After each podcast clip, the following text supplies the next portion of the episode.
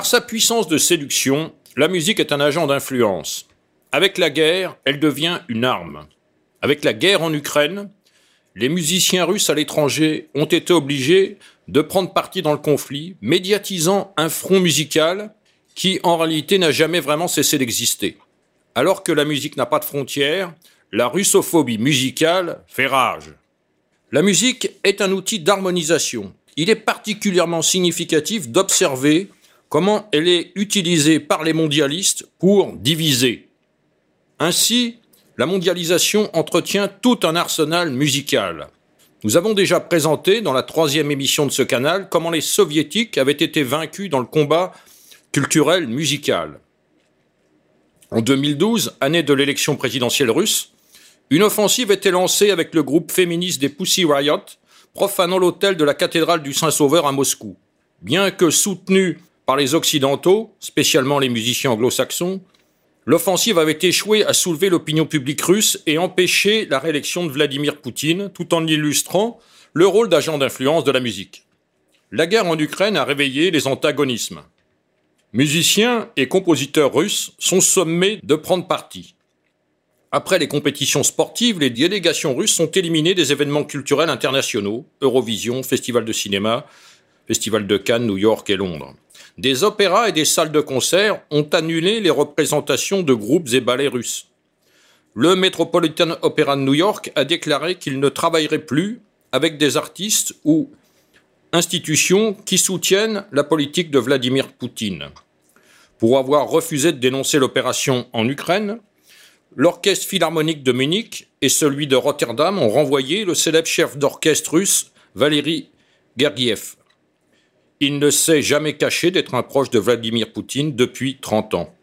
Aussi, pour ses liens avec Poutine, la chanteuse d'opéra Anna Netrebko a perdu tous ses engagements en Allemagne, en Suisse, aux États-Unis. Elle avait célébré le 50e anniversaire du président en chantant au Kremlin et l'avait aussi soutenu publiquement lors de l'élection présidentielle de 2012. Elle a aggravé son cas en 2014 en remettant au député ukrainien pro-russe Oleg Tsarev un chèque de 1 million de roubles destiné à l'opéra de Donetsk, une ville du Donbass, et arborant le drapeau des séparatistes russes. Comme rien n'est simple, après avoir déclaré être opposé à la guerre, ajoutant Je ne suis pas une personnalité politique, obliger les artistes ou n'importe quelle figure publique à exprimer son opinion politique en public et à dénoncer sa patrie n'est pas juste. Elle a été déprogrammée par l'opéra de Novosibirsk, tout en étant maintenue dans un festival de Saint-Pétersbourg. Avant le début d'un concert au théâtre de Nijni Novgorod, le chef d'orchestre Ivan Velikanov a fait une déclaration contre la guerre suivie d'une interprétation de l'hymne nanajois, qui est aussi l'hymne de l'Union européenne. S'il est suspendu pour la représentation suivante, il retrouve la direction du Bolchoï et d'autres formations. Pour le 9 mai, fête nationale en Russie, la pianiste ukrainienne Valentina Lisita s'est déplacée spécialement de Moscou et a interprété des compositions russes dans la ville de Mariupol récemment libérée. Dans la série des représailles occidentales, les concerts prévus en France du pianiste russe Boris Berezovsky ont été annulés après son soutien à l'intervention en Ukraine. En Irlande, le Dublin International Piano Competition exclut le pianiste russe Roman Koziakov du concours 2022.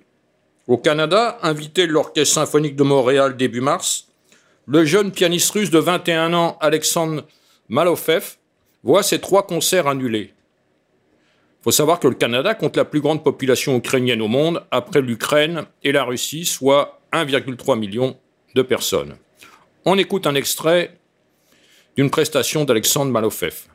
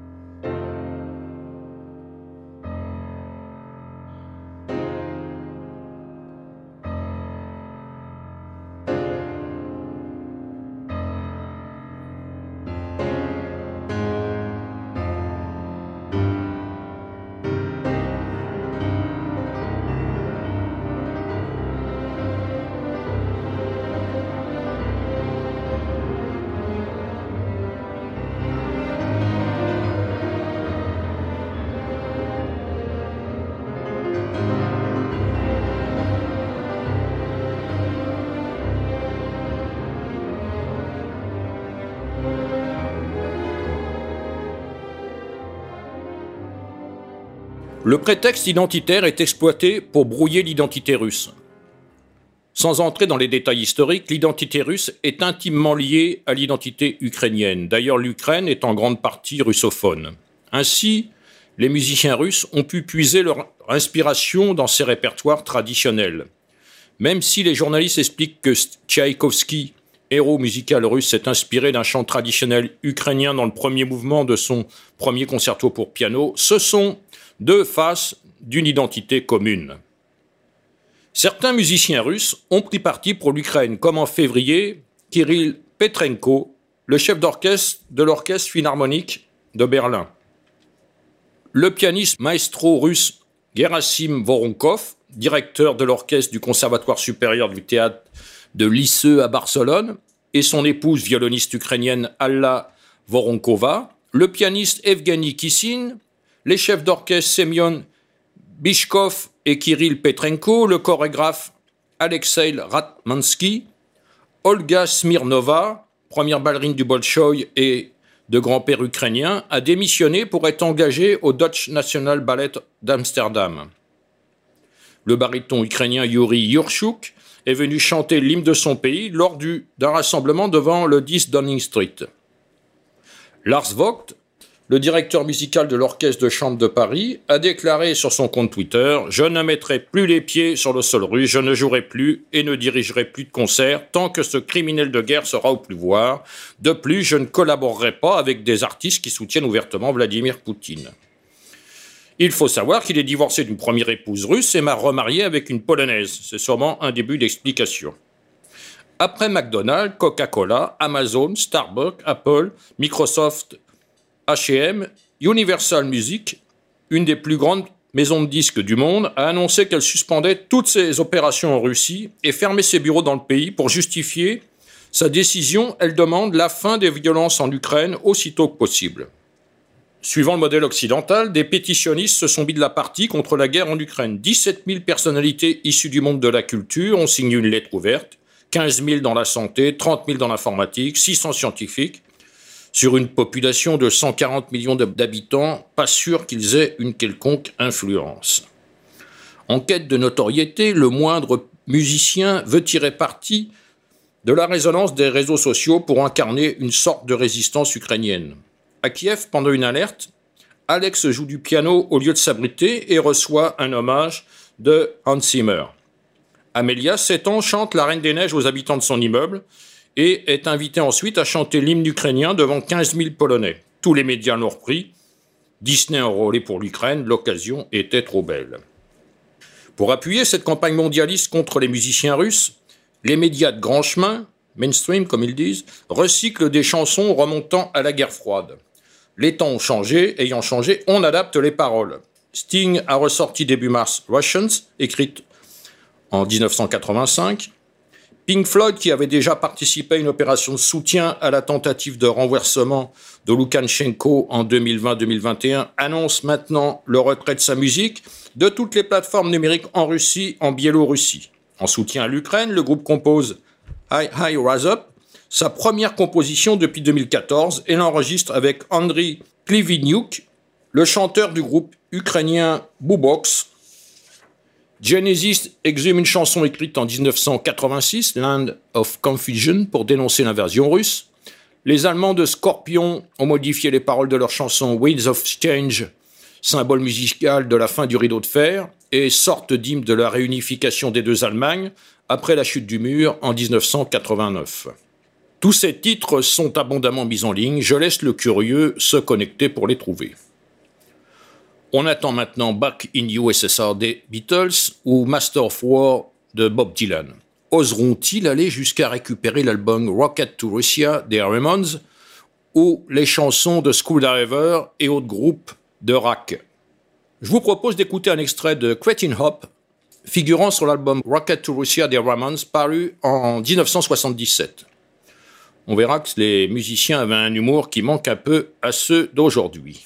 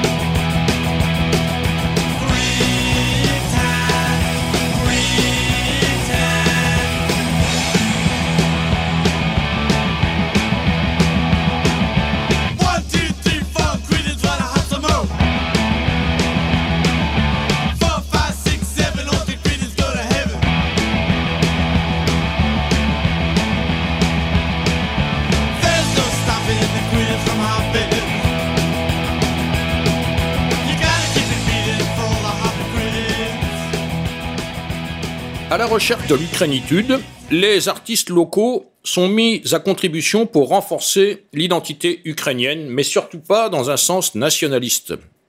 Rap, électropop, l'Ukraine ne manque pas d'initiatives. Voyons d'abord l'enseignante d'école maternelle Aliona Aliona, qui rappe en ukrainien et abandonne son métier pour devenir la nouvelle star du rap d'Ukraine. Son nom de scène initial était Aliona Al-Qaïda. Passée par un festival à Budapest et ayant signé avec un label polonais, elle a le bon profil pour défoncer euh, la scène européenne, euh, au sens premier. Hein. Dans le folk électropop, Onuka, petite fille en ukrainien, se fait remarquer durant l'un des entractes de la finale du concours Eurovision à Kiev en 2007. Un mélange envoûtant de tradition et de technologie. Selon un spécialiste de la question, elle fait passer des messages très spirituels et philosophiques sur le réveil de la nation ukrainienne. Aussi, les Daka Braka font de la musique ethno à base de folklore ukrainien et leur démarche se veut contre l'impérialisme culturel. Ils ont participé à de nombreux festivals et tournées. Le collectif féminin des Dak Daughters mélange punk, rap et musique traditionnelle ukrainienne. Le groupe a soutenu les manifestations du Maidan en 2013, ce qui lui a valu d'être invité au Festival des Vieilles Charrues de 2014. On va se faire une idée de ce que donne le titre qui l'a propulsé. Voici donc Rosie Donbass des Dark Daughters.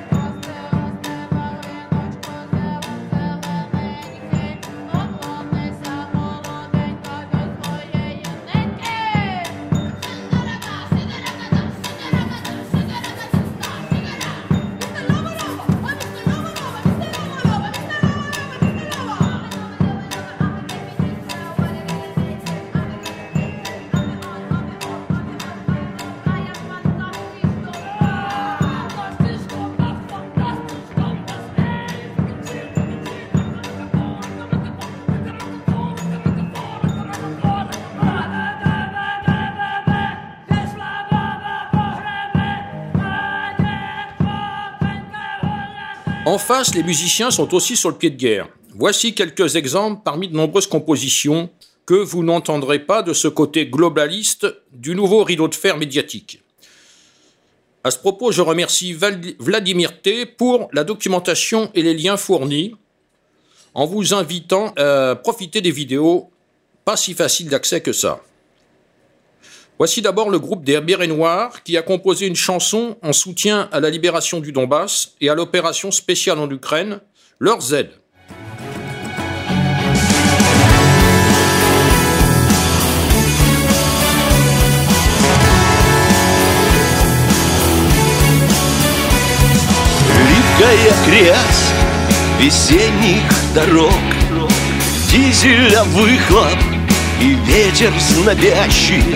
Ломая заслоны, колонна идет по Украине.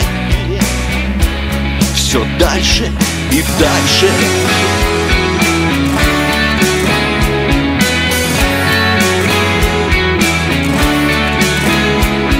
Проверенный ствол и друга плечо. Георгия лента и крестик на теле Есть долг присяга. И что-то еще Что кровь мы питали Еще скалы бели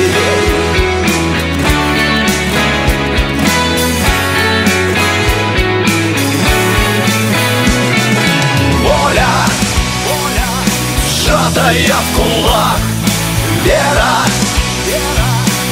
от предков сила Ты не бойся, мама. Родина моя Сыновей достойных.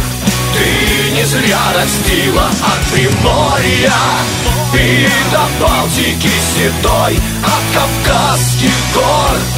И до гор Урала За тебя, родная Станем мы стеной, как стояли Наши предки за державу, за тебя, родная Soliste à l'Académie de musique du Donetsk, Natalia Kachura a interprété en duo avec la chanteuse Victoria Dainenko l'hymne national du Donbass lors d'un grand concert donné dans le stade Luzniki de Moscou pour le huitième anniversaire de la réunification de la Crimée à la Russie, devant 95 000 personnes, et il y en avait 100 000 à l'extérieur.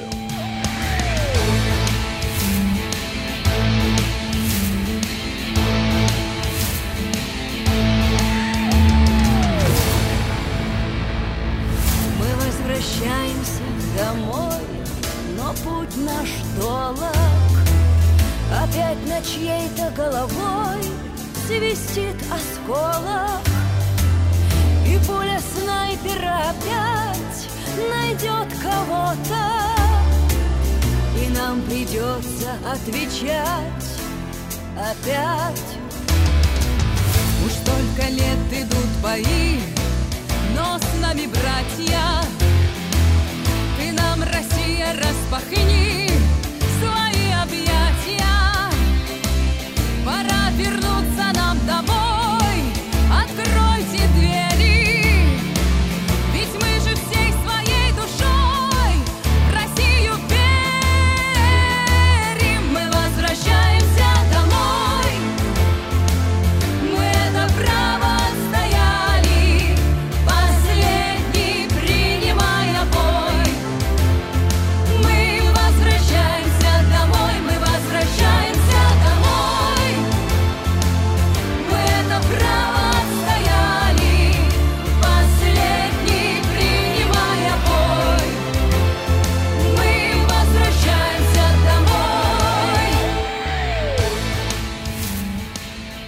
initiative, le chœur russe traditionnel d'Omsk a réalisé un clip vidéo dans les rues de la ville en soutien aux habitants de la République populaire du Donetsk et de la République populaire de Lubyansk.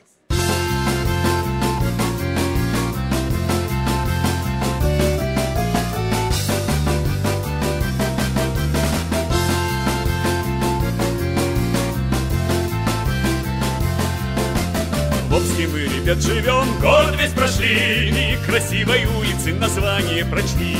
А название такое, право слово, как родное Крымская улица по городу идет. Значит, нам по ней дорога, значит, нам по ней дорога Крымская улица дому приведет Крым приехали ребята, вежливо прошли И прекрасные улицы название прочли. А название такое, право слово боевое Донецкая улица по городу идет Значит, нам туда дорога, значит, нам туда дорога. Донецкая улица дому приведет Вместе мы с тобой по улицам прошли. И отважные улицы название прочли. А название такое. Право слово. Неплохое. Луганская улица К дому нас ведет. Значит нам туда дорога. Значит нам туда дорога. Луганская улица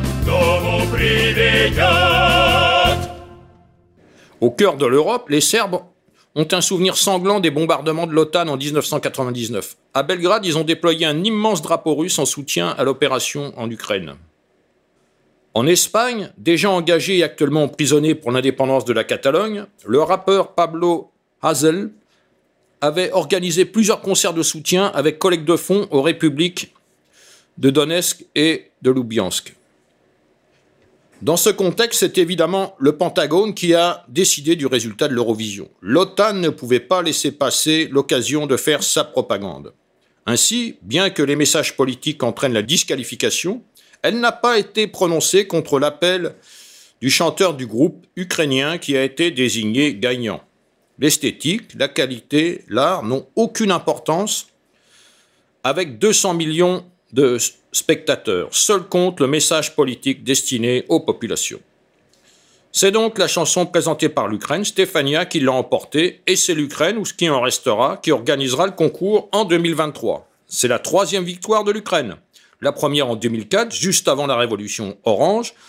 La deuxième en 2016, deux ans après l'annexion de la Crimée. L'Eurovision ne fait que confirmer qu'elle est un relais ordinaire de la propagande mondialiste. La récente polémique internationale sur le sang juif d'Hitler est l'arbre qui cache la forêt, car le pouvoir d'attraction de la musique est plus extraordinaire encore.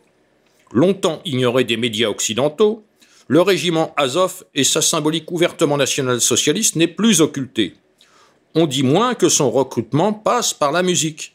Alors que les gouvernements de l'Union européenne envoient les enfants des écoles dans les parcs à larmes que sont devenus les camps de concentration, les mêmes gouvernements subventionnent celui de Kiev qui finance le festival de l'Asgardrai depuis 2015.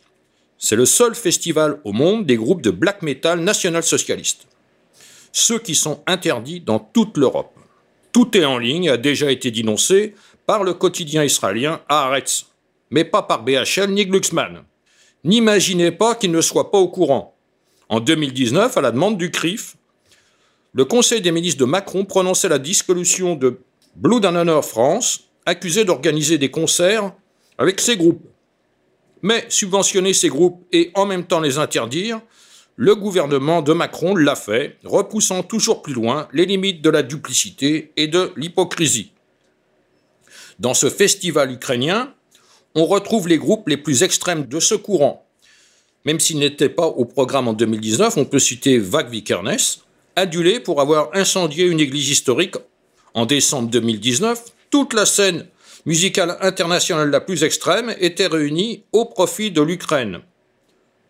Je ne donnerai pas les noms, ils sont tous en ligne dans les programmes. Du fait de la pandémie, les festivals 2020 et 2021 n'ont pas eu lieu, on attend le programme pour 2022. Le régiment Azov utilise des symboles et cultive une esthétique qui fascine les militants ouest-européens élevés aux jouets non genrés et qui n'ont vu d'armes qu'au cinéma. Peu leur importe qu'ils soient équipés de fusils d'assaut Tavor fabriqués en Ukraine, sous licence israélienne, et encadrés par des officiers israéliens comme il semble que ce soit le cas à Mariupol. Alors qu'en Europe les armes sont interdites, en Ukraine, leurs camarades peuvent combattre les populations russophones du Donbass au profit du nouvel ordre mondial. Secrétaire internationale de l'aile politique d'Azov et organisatrice des concerts, Olena Semeniaka explique que cela nous aide bien sûr à développer et renforcer notre base de fans internationales, notre base de soutien. La connexion avec Soros est documentée. Porte-parole d'Azov, Olena était inscrite en janvier 2021 sur la liste des lauréats recrutés pour six mois avec une bourse de l'IWM, The Institute for Human Sciences, de Vienne. Georges Soros fait partie du comité de parrainage de cet institut et son actuelle directrice est en charge des programmes universitaires de l'Open Society Foundations du financier juif hongrois. Des photos d'Olena, bras tendus devant un drapeau orné d'un svastika, ont obligé l'Institut à révoquer sa bourse. Les médias de branchemin ont fait profil bas sur le sujet, et cette occultation n'en est que plus éclairante sur l'instrumentalisation de la musique. Sa puissance de séduction permet ainsi de recruter des militants nationalistes pour les enrôler à défendre les armes à la main les intérêts du mondialisme, ennemi des nationalismes. Plus largement, le front musical ouvert par l'Ukraine montre l'importance des repères culturels musicaux. Aux mains des médias de grand chemin, les musiques des troupes d'occupation culturelle deviennent de redoutables agents d'influence. Souvent sous-estimés, l'outil musical montre une nouvelle fois son importance stratégique.